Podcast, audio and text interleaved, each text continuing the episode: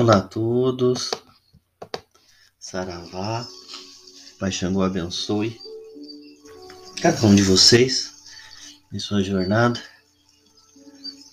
Hoje, mais uma vez, vamos fazer uma pequena reflexão com relação ao Umbanda. Na semana passada, a gente falou sobre essa dificuldade, né, de ser um bandista e das provações que passamos. Eu me chamo Pai Anderson Xangô. Sou dirigente do terreiro de Umbanda Mãe de Deus, localizado em Ponta Grossa, estado do Paraná. Cuida da nossa página lá no Face para conhecer as nossas atividades, o nosso trabalho caritativo e também para acompanhar os dias da nossa gira, como também a gente coloca no Instagram. Agora em 2022, as nossas giras serão aos sábados, só tem que acompanhar o calendário, porque algumas giras são fechadas de desenvolvimento dos filhos. Mas a gente está agora na última semana de janeiro, reabrindo né, a casa para as pessoas que quiserem participar das nossas giras. Hoje a gente vai seguir um pouquinho a linha da semana passada sobre essas dificuldades, essas empecilhos, talvez, que nós mesmos criamos com relação à Umbanda e o estar dentro da Umbanda. Uma pessoa me perguntou esses dias, né, me comentou na verdade, pai, eu pensei que seria mais fácil, pensei que seria mais feliz quando eu entrasse na Umbanda. Não que você não seja feliz, não esteja feliz ao entrar na Umbanda. Mas existem momentos, provações, como em qualquer religião, que isso com certeza vai mexer com você, né? Principalmente para você desistir. Porque a evolução, né? Nós não queremos salvação, nós queremos evolução, desenvolvimento, crescimento espiritual, crescimento humano.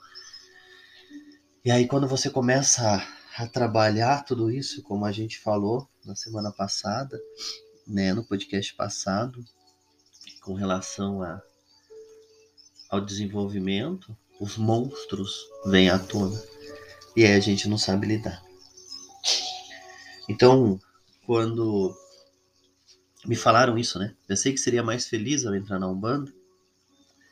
Eu vejo assim que, de verdade, experiência minha, né? muitas pessoas me procuram para entrar na Umbanda. Né? Seja pelo grupo de WhatsApp, seja pelo Facebook, Instagram, presencialmente. Agora a gente está com o grupo aberto de desenvolvimento mediúnico, né, para aqueles que querem conhecer mais a nossa casa e principalmente a Umbanda.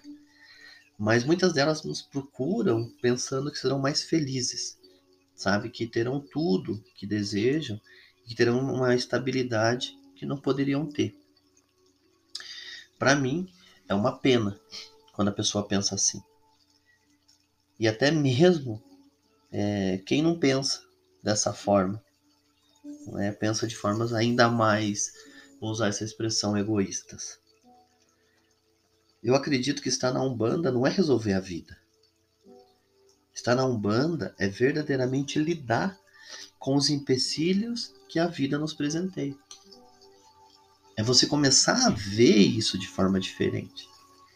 Estar na Umbanda é tirar os maiores monstros de dentro de você e tra trabalhar cada um deles, buscando evolução.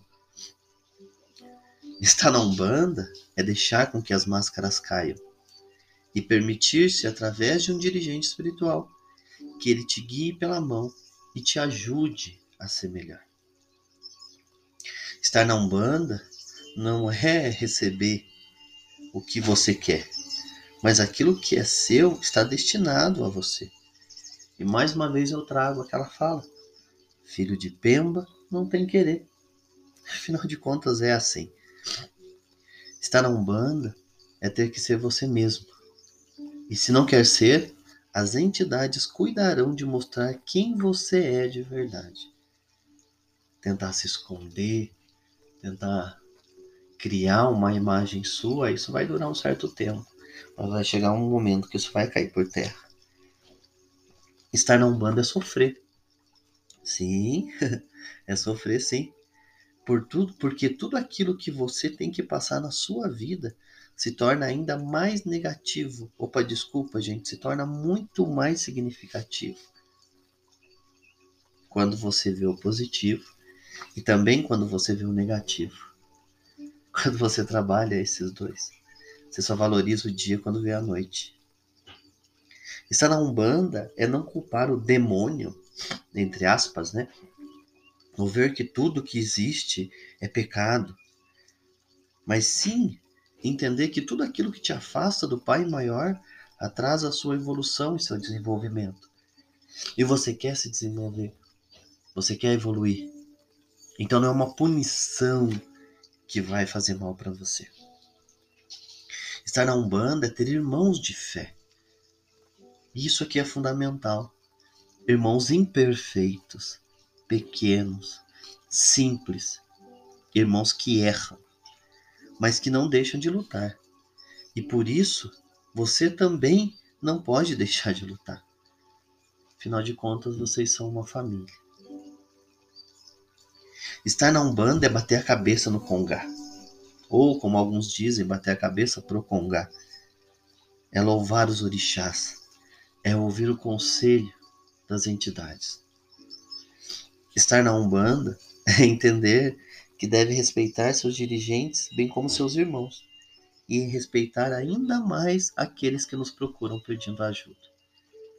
Porque, como eu já falei para alguns, a Umbanda ou a macumba, como alguns chamam, talvez seja a última cartada daquela pessoa.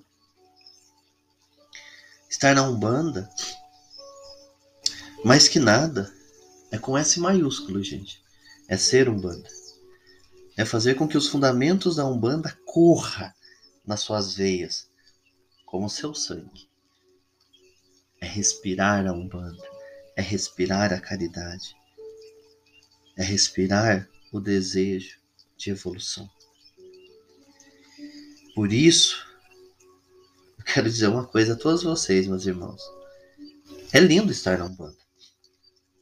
Mas irmãos entram, irmãos saem, coisas boas acontecem, coisas ruins acontecem. Mas o nosso foco são, o nosso foco em primeiro lugar é as entidades e os orixás e então o nosso desenvolvimento.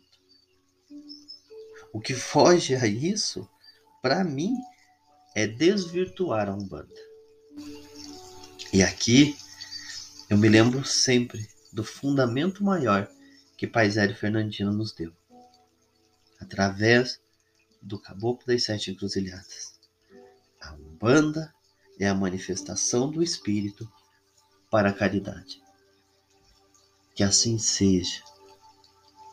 Que estejamos de verdade na Umbanda e preparados para as coisas muito positivas e para as coisas negativas que também precisaremos passar. A benção para quem é de abenço, Saravá para quem é de Saravá, Colofé, Mucuyu. Pai Xangô abençoe vocês e excelente semana.